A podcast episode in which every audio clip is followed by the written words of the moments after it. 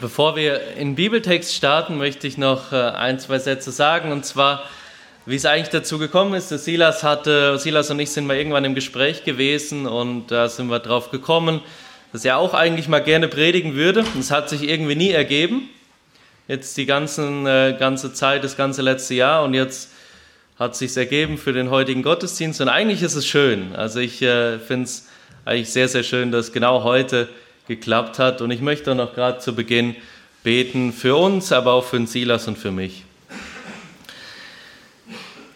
Himmlischer Vater, wir danken dir von ganzem Herzen dafür, dass du uns dein Wort gegeben hast und dass wir jetzt auf dein Wort hören können. Ich möchte dir danken dafür, dass du uns Silas schon in der Vorbereitung Silas und mich begleitet hast und möchten dich einfach bitten, dass du jetzt auch gerade dem Silas auch Ruhe schenkst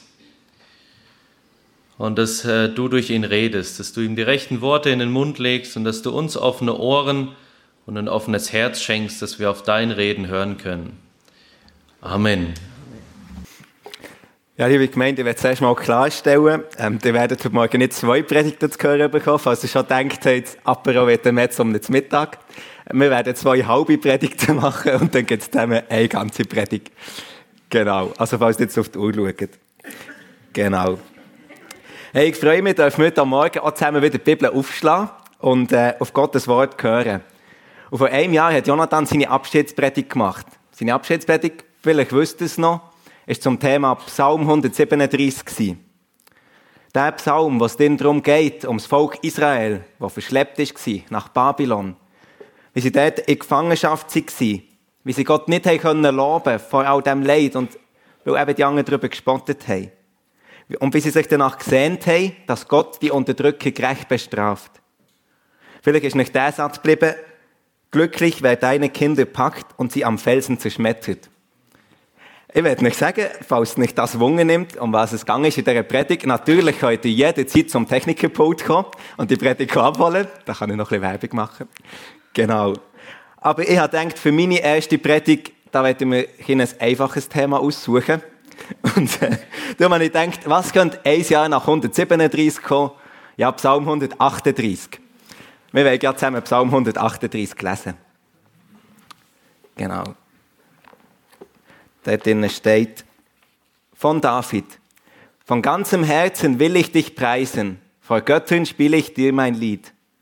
Anbetend werfe ich mich nieder vor deinem Heiligtum und lobe deinen Namen, weil du so gütig und wahrhaftig bist.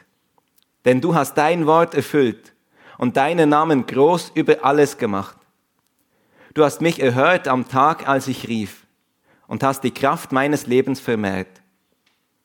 Alle Könige der Erde werden dich loben, Jahwe, wenn sie die Worte aus deinem Mund hören. Sie werden singen von den Wegen Jahwes, denn die Herrlichkeit Jahwes ist groß. Gewiss, Jahwe ist hoch und erhaben, doch den Niedrigen sieht er doch und den Stolzen erkennt er von fern. Auch wenn man mich schwer bedrängt, belebst du mich. Du nimmst mich in Schutz vor der Wut meiner Feinde. Deine mächtige Hand hilft mir heraus. Jahwe vollbringt es für mich. Jahwe, deine Gnade hört niemals auf. Lass nicht los die Werke deiner Hände. Ja, wir werden den Psalm aufteilen in drei Teile und ich mache die ersten zwei und dann Jonathan wird noch zu den letzten drei Versen reden. Genau.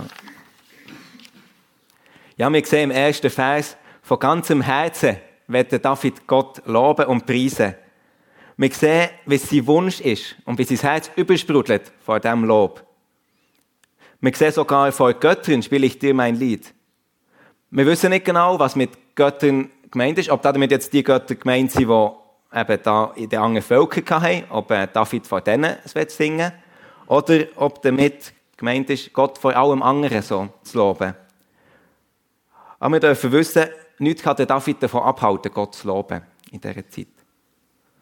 Und das ist jetzt im Gegensatz zu Psalm 137, wo eben die Leute vom Volk Israel Gott nicht haben loben konnten. Wir sehen, es gibt Zeiten vom Lob und es gibt Zeiten vom Schweigen. Aber heute wollen wir uns die Zeiten vom Lob anschauen zusammen. Wir sehen in Vers 2, wie es machen Anbetend werfe ich mich nieder vor deinem Heiligtum. Ja, Elbefelder steht hier gegen deinen heiligen Tempel. Jetzt fragt ihr euch vielleicht, ja, da steht von David, aber wo der David gelebt hat, da ist der Tempel ja noch gar nicht gebaut gewesen. Was ist denn da damit gemeint? Es könnten zwei Sachen sein. Wir lesen in 1. Samuel von der Hannah, wie sie zum Tempel in Silo ist gegangen. Also, es könnte der Ort gemeint sein, wo Gottes Bundeslade ist gestanden auf dieser Welt. Aber das gleiche Wort für Tempel bedeutet auch Palast. Also es kann Gottes himmlischer Palast sein. in beiden Fällen ist es der Ort, wo Gott wohnt. Wo seine Gegenwart und Heiligkeit so groß ist, dass wir Menschen eigentlich keinen Zugang dazu hätten, von uns aus. Und was sicher nicht gemeint ist, ist die Himmelsrichtung, die wir hinwerfen sollten. Äh, ich habe hier einen Kompass mitgenommen. Wir sollten jetzt nicht hier auf dem Kompass nach W wie Wohnung Gottes suchen und dann uns ausrichten und anwerfen in die Richtung. Nein, das ist nicht gemeint hier. Hier ist gemeint, den inneren Kompass auszurichten auf Gott. Anbetend mit unserem Dank und Lobpreis kommen. Und wie das der David macht, das lesen wir dann weiter in diesem Vers. Und lobe deinen Namen, weil du so gütig und wahrhaftig bist. Denn du hast dein Wort erfüllt und deinen Namen groß über alles gemacht. Ja, nachdem der David erklärt hat, wie er Gott wird loben, sagt er, was er lobt. Das ist noch spannend. Er lobt Gottes Namen, wie wir vorher auch gesungen haben, über einen Namen.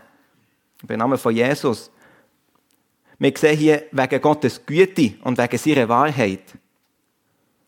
Gott hat uns seine Wahrheit offenbart, seine Versprechen, seine Verheißungen gegeben. Es ist aufgeschrieben in seinem Wort, der Bibel.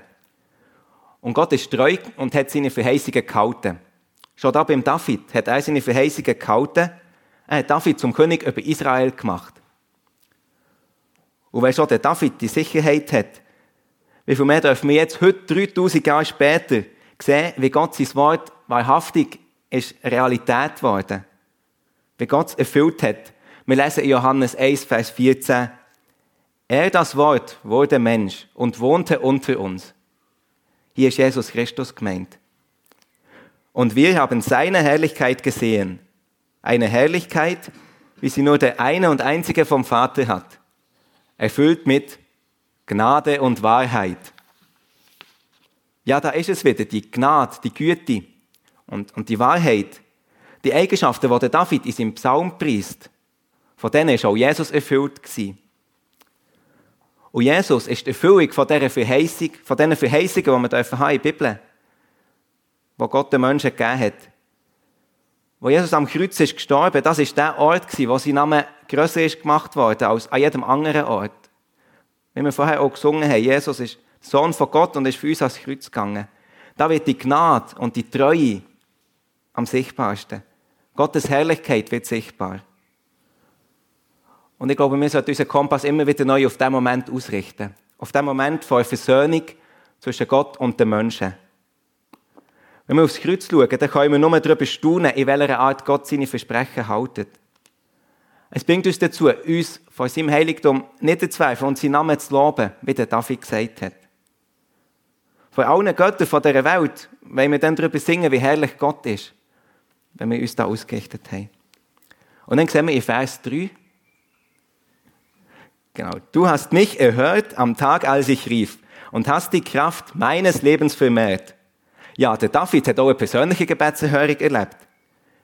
In einer schwierigen Zeit hat Gott ihn am gleichen Tag erhört. Gott hat ihn gestärkt. Und vielleicht ist das auch der Grund, warum er den Psalm geschrieben hat. Weil Gott ihn erhört hat dort. Aber wir sehen, wir sehen, der Dank kommt erst an dritter Stelle nach dem anderen. Und ich glaube, da können wir etwas lernen für uns. So sollten wir unseren Dank gewichten. Ich lebe selber, oft dankt mir schnell für die Arbeit, für das gute Essen. Vor dem Essen dankt mir für irgendwie vielleicht mal eine Gebetserhörung, ja. Für das schöne Wetter. So, so kleine Sachen. Und dann liegt man am Abend im Bett und überlegt sich, bin ich wirklich schon vor Gott gekommen? Habe ihm gedankt für das, was er gemacht hat, für mein Leben? Habe ihm gedankt für seine Größe, seine Güte? Oder nur für die kleinen Sachen, die kleinen Auswirkungen davon? Habe ich nur schnell mit Dank so angehört und bin gerade weitergesagt im Alltag. Ich glaube, wir brauchen immer wieder so, so Zeiten, wo wir uns da wirklich, ja, explizit Zeit nehmen, um auf Gott eben zu schauen. Vor allem auch in schwierigen Zeiten, wie Psalm 137. Weil dann ist unser grösstes Problem vielleicht nicht das schöne Wetter. Dann gibt es ganz viele andere Sorgen. Und ich meine, für was können wir denn noch danken in solchen Zeiten? Der David er begründet seinen Dank nicht mit dem Erlebnis oder den äußeren Umständen. Das ist nicht das, was ihm Halt gibt. Sondern ihm geht Halt, dass Gott gütig und treu ist. Dass Gott seine Versprechen haltet. Und erst danach, danach dankt er dafür, dass Gott praktisch geholfen hat. Ja. Wir sollten Prioritäten setzen beim Dank. Die erste Priorität ist, auf Gott zu schauen, immer wieder neu uns auszurichten. Ganz praktisch. Nimm dir doch nächstes Mal fünf Minuten Zeit beim Bibellesen. Lies zum Beispiel einen Psalm und lies dir nachher, was du liest, über Gottes Eigenschaften. Und dann denk darüber nach, bet darüber. Was für Eigenschaften kenne ich, die ich Gott dafür loben kann. Gott ist unsere Hoffnung und Freude, auch in schwierigen Zeiten. Und vor allem auch in solchen Zeiten brauchen wir die Sicherheit. Und gerade auch in guten Zeiten ist es gleich wichtig, unseren Kompass auszurichten auf Gott. Und zu sehen, was er für uns da hat und uns neu auf ihn ausrichten. Genau. Und jetzt wollen wir Verse 4 und 5 genauer anschauen. Alle Könige der Erde werden dich loben, Jahwe, wenn sie die Worte aus deinem Mund hören. Sie werden singen von den Wegen Jahwes, denn die Herrlichkeit Jahwes ist groß. Wir lesen jetzt hier von allen Königen.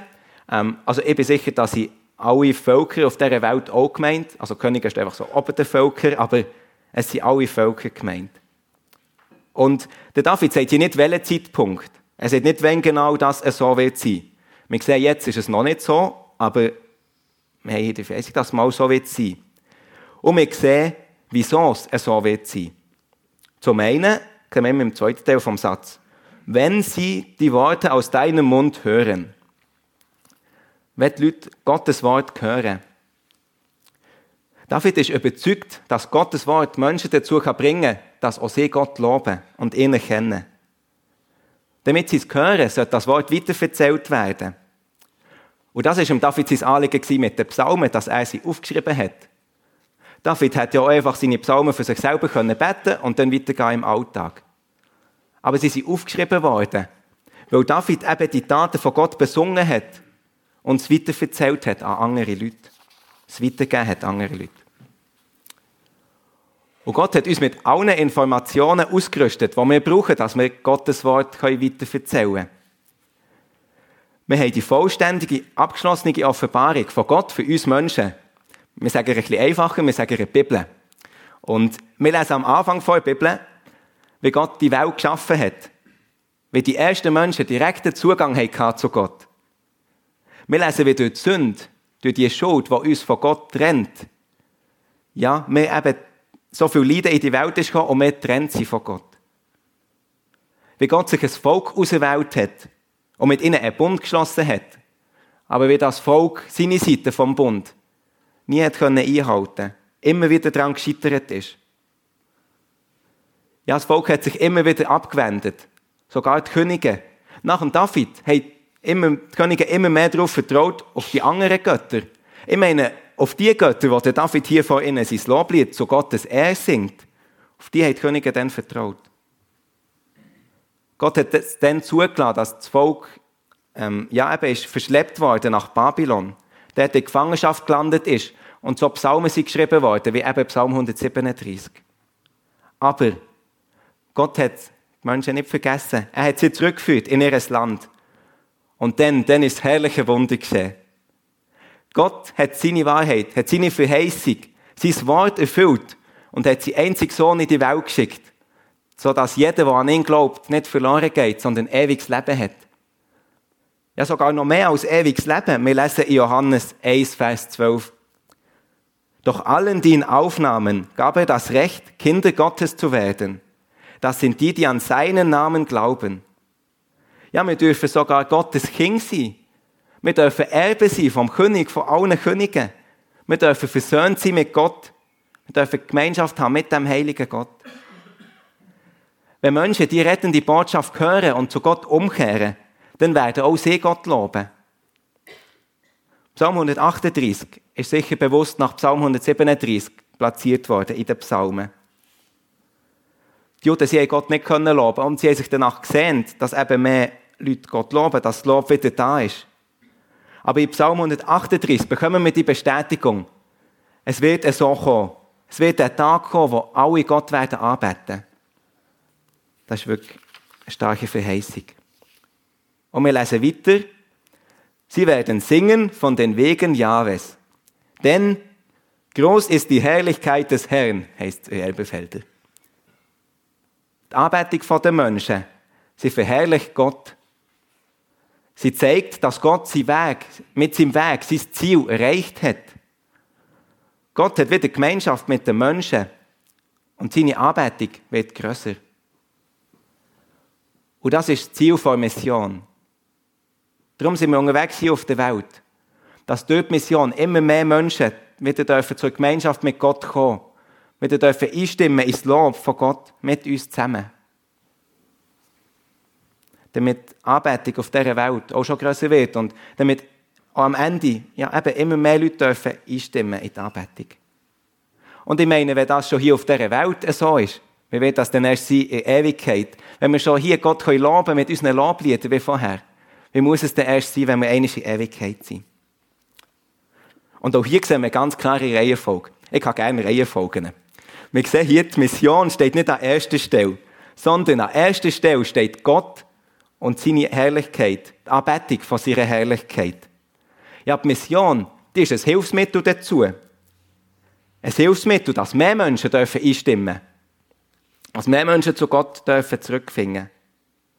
Aber die Mission wird vergehen mit dieser Welt. Das, was aber immer wird bleiben, ist die Anbetung von Gott. Lesen wir in der Bibel. Und darum, lasst uns aus dieser Überzeugung raus, aus diesem Antrieb dafür beten, dass auch hier in Summiswald immer mehr Menschen wieder zu Gott dürfen finden, dürfen Gott erkennen. Durch die Gemeinde hier, durch unser Leben. Ja, nicht, dass wir uns selber gut fühlen, wenn hier irgendwie die Reihen voll sind und wir irgendwie ausbauen müssen. Oder weil wir irgendwie Hilfe bräuchten in verschiedenen Gruppen oder Mitarbeiter. Nein, nicht wegen dem, sondern weil es Gott verherrlicht. Weil seine Anbetung grösser wird, wenn Menschen zu ihm kommen. Lasst uns mit dieser Herzenshaltung für unser eigenes Leben beten. Ich werde auch für mein eigenes Leben beten, dass ich die Herzenshaltung darf bekommen Dass Gottes Anbetung eben darf grösser werden durch das Weiterverzählen von seinem Wort. Falls dir das Thema Mission gerne weiter verteufeln wollt, dann werde ich euch das Buch Weltbewegung von John Piper empfehlen. Ähm, ich hätte es nicht gerne mitgenommen, aber es tut mir leid, bei mir sieht es so aus, also mein Tablet. Darum habe ich euch ein Bild mitgebracht, da seht ihr es. Es ist wirklich noch ein cooles Buch. Ich bin noch beim ersten Kapitel, aber schon jetzt ist es ein cooles Buch. Vielleicht wird es danach noch cooler, ihr werdet es sehen. Ähm, es hat mich wirklich auch bewegt zu sehen, dass es eben nicht um Mission direkt geht, sondern um die Anbetung von Gott. Genau. Zusammengefasst, in diesen ersten Versen haben wir gesehen, es ist wichtig, dass wir unseren Kompass ausrichten auf Gott. Immer wieder neu. Dass wir unsere Prioritäten setzen, wie wir im Dank vor kommen. Im Danken für wer Gott ist, für was Gott da hat und dann für was er in unserem Leben da hat. Und wenn er eben Gebetserhörungen macht und so. Aber in erster Linie für wer Gott ist, für seine Eigenschaften. Und für unsere Mitmenschen zu beten. Mit ihnen reden, sie einzuladen, ein Wegweiser zu Gott sein. Damit, wenn sie umkehren, die Anbetung von Gott grösser wird. Und dann eines Tages lesen wir in Malachi 1, Vers 11. Auf der ganzen Welt, von dort, wo die Sonne aufgeht, bis dahin, wo sie untergeht. In anderer Übersetzung steht da, vom Aufgang der Sonne bis zu ihrem Niedergang wird mein Name unter den Völkern geehrt. An unzähligen Orten werden mir würdige Opfer gebracht, weil sie mich, den allmächtigen Gott, ehren. Lasst uns sehnen nach dem Tag. Groß ist der Herr. Halleluja! Wir singen zusammen ein Lied, ihr dürft gerne alle aufstehen, um ein bisschen auflockern.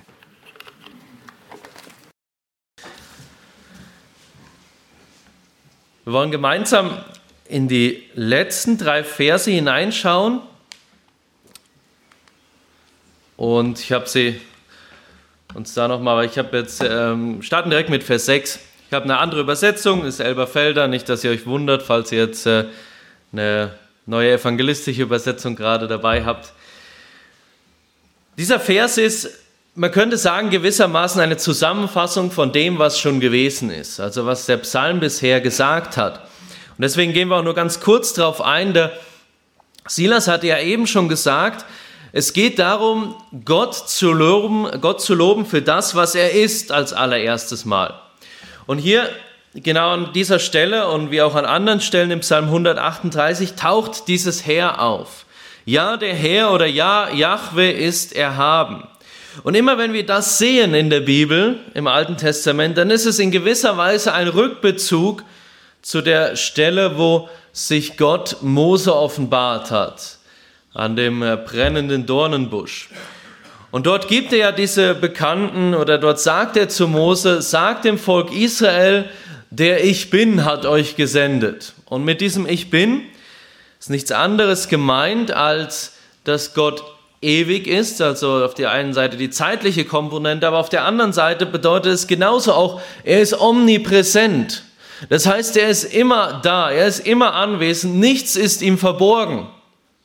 Und genau das sehen wir hier, ähm, wenn, wenn David hier schreibt, ja, der Herr ist erhaben, doch er sieht den Niedrigen und den Hochmütigen erkennt er von fern.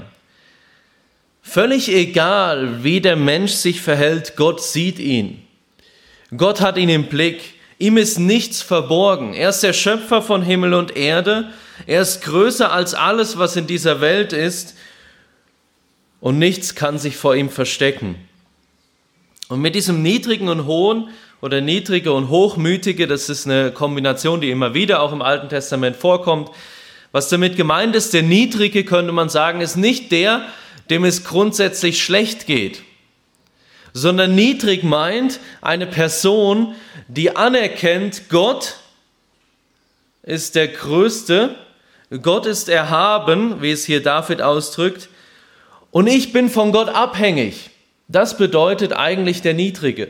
Nicht jemand, dem es schlecht geht an und für sich, sondern derjenige, der erkennt, ich bin von Gott abhängig. Und der Hochmütige muss nicht unbedingt einer sein, dem es wunderbar und blenden geht in dieser Welt, sondern der Hochmütige ist jemand, der hergeht und sagt, ich kann auch ohne Gott. Und diese, diese Parallelen oder diese zwei Typen von Menschen erkennen, sehen wir immer wieder auch. Und das, was der Silas gerade eben uns aufgezeigt hatte mit dem Ausrichten des Kompasses, dem inneren Kompass ausrichten auf Gott, mit dem Gott loben, das geschieht nur, äh, geschieht nur dort, wo ein Mensch niedrig ist, wo er erkennt, ich bin abhängig von Gott, Gott ist erhaben und ich bin es eben nicht.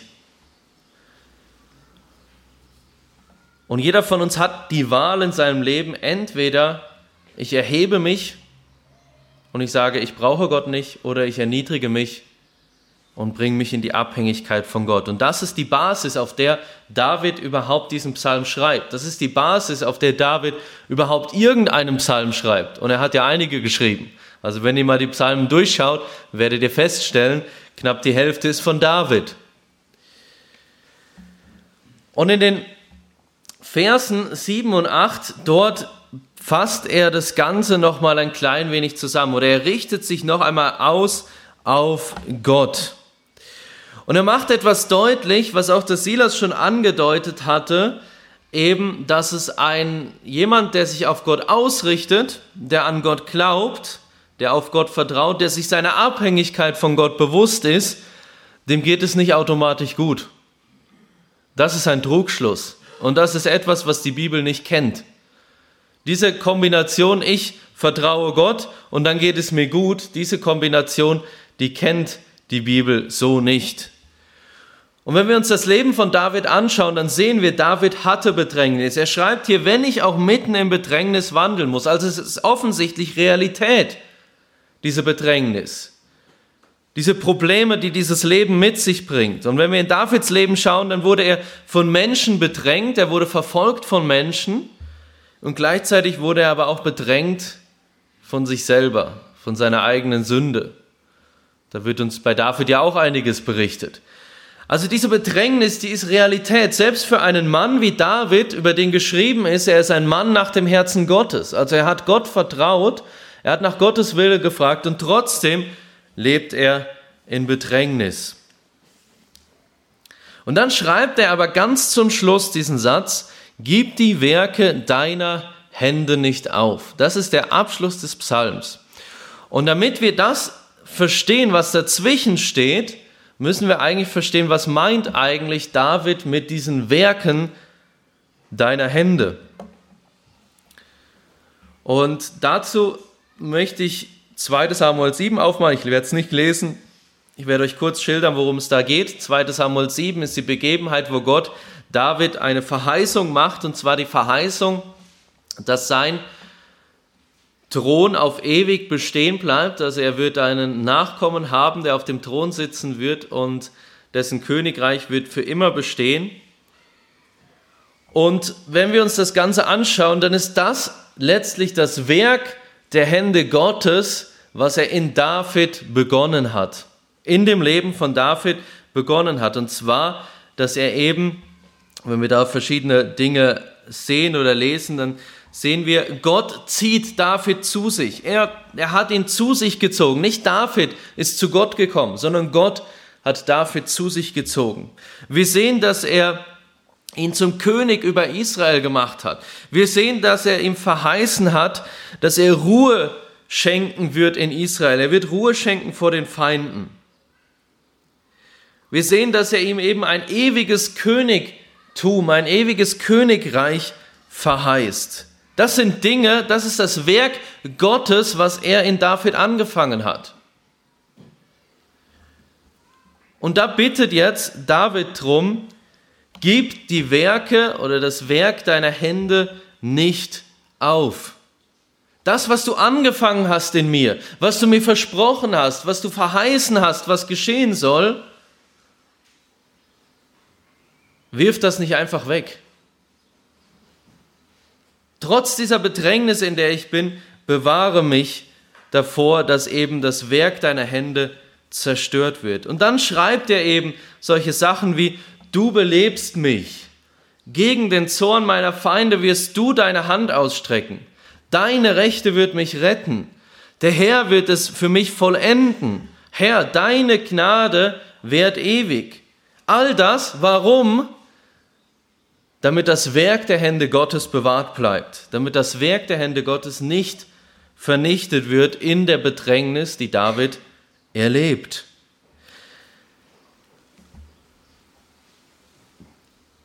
David meint mit diesen Dingen, um die er hier bittet, nicht, dass es ihm nicht schlecht gehen kann in seinem Leben auch. Er meint damit nicht, dass er keinen Kratzer abbekommt in seinem Leben. Er meint damit nicht, dass er nicht Verluste in seinem Leben erleiden wird, ob ähm, finanzieller Art, ob Personen, die aus seinem Leben treten und er erlebt Verlust in seinem Leben. David hat große Verluste auch in seinem Leben erlebt, auch mit Menschen, die aus seinem Leben ausradiert wurden, könnte man fast sagen.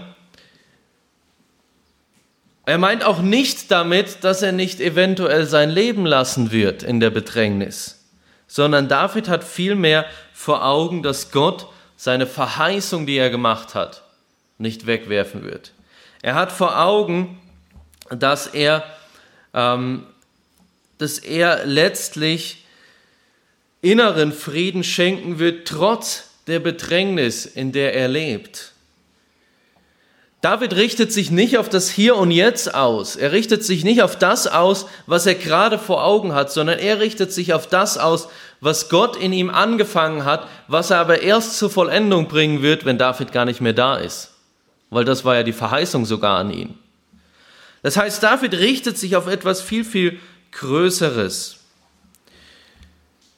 Und David lädt uns ein in diesem Psalm, Neben den zwei Dingen, die jetzt äh, auch das Silas uns schon aufgezeigt hat, lädt uns David ein, genauso auch den Blick, denselben Blick auf unser Leben zu haben, wie er es hat. Nicht an dem Leben zu klammern, sondern am Werk Gottes zu klammern. Und das ist ein Riesenunterschied. Jesus selber sagt im Neuen Testament uns auch voraus, und äh, den einen oder anderen sollte der Vers bekannt sein, er hing äh, mal ungefähr ein Jahr lang dort an der Wand. In der Welt habt ihr Angst oder in der Welt habt ihr Bedrängnis. Das ist das, was Jesus voraussagt, seinen Jüngern voraussagt. Es ist nicht nur etwas, was David erkennt, sondern es ist etwas, was genauso heute auch noch gilt. Diese Bedrängnis ist Realität. Diese Bedrängnis kann, können Menschen sein, die uns Jesus madig machen, die uns ähm, vielleicht auch schaden wollen. Diese Bedrängnis kann auch Sünde in unserem eigenen Leben sein und ich glaube, jeder von uns weiß, wovon ich rede. Wir alle kennen uns selber und wir alle kennen Dinge in unserem Leben, die schlicht und einfach nach Gottes gutem Prinzip für unser Leben, was er uns ja in, in seinem Wort in der Bibel gibt, nicht gut sind und trotzdem tun wir es. Und das ist Bedrängnis, die wir haben.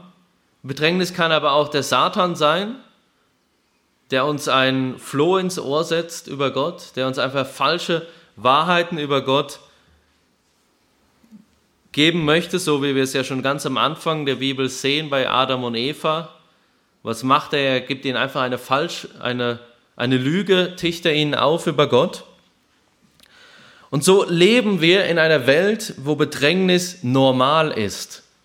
Es ist nicht normal, dass es keine Bedrängnis gibt, sondern normal ist, dass es Bedrängnis gibt.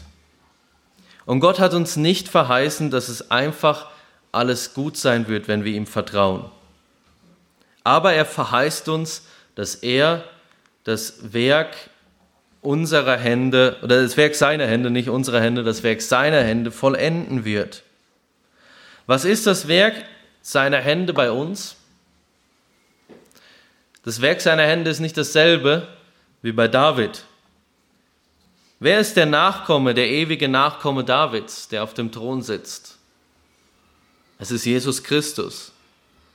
Er ist der König, dessen Herrschaft nie enden wird.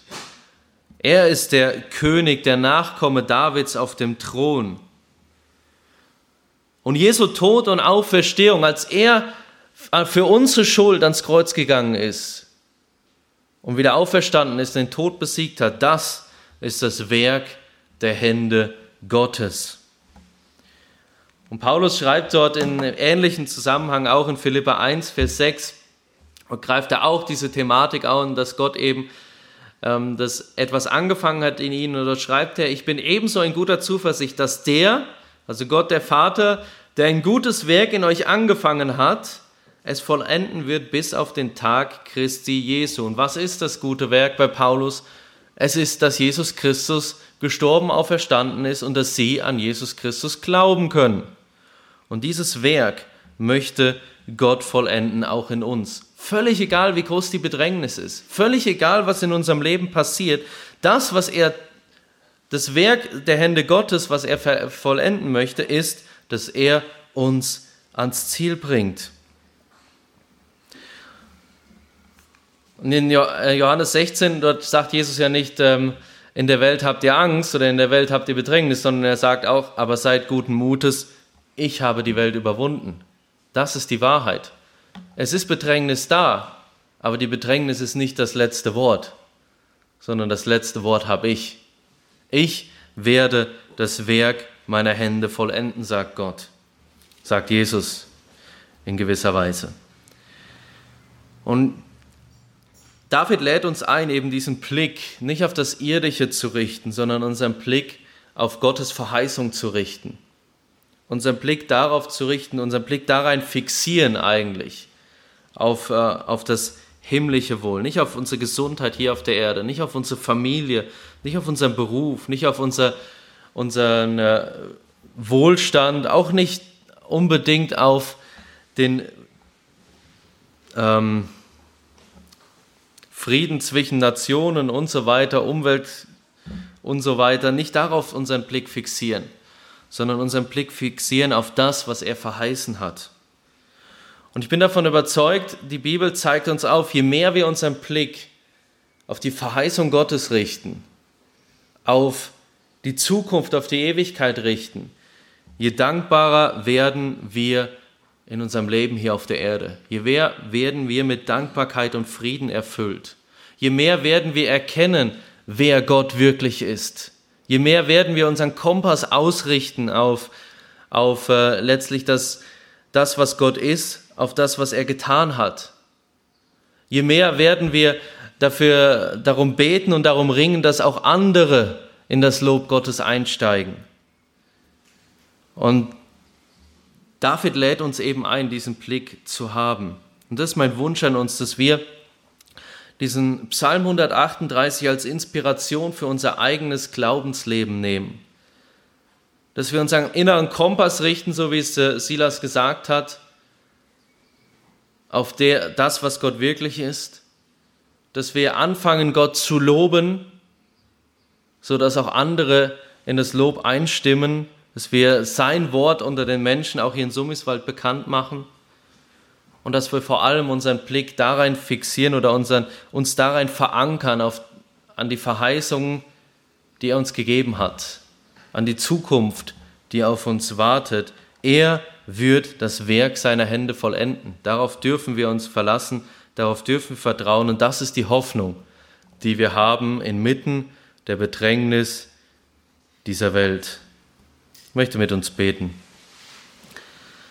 Himmlischer Vater, wir danken dir von ganzem Herzen dafür, dass du uns Menschen wie ein David gegeben hast, die wunderbare Lieder geschrieben haben. Lieder inmitten von Bedrängnis, aber nicht Lieder, wo,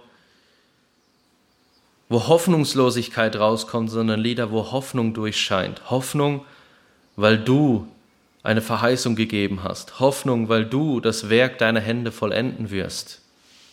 Und ich möchte dich bitten, hilf uns, den gleichen Blick zu haben wie David. Richte unseren Blick auf dich. Richte unseren Blick auf das, was du bist und verankere uns in deiner Verheißung.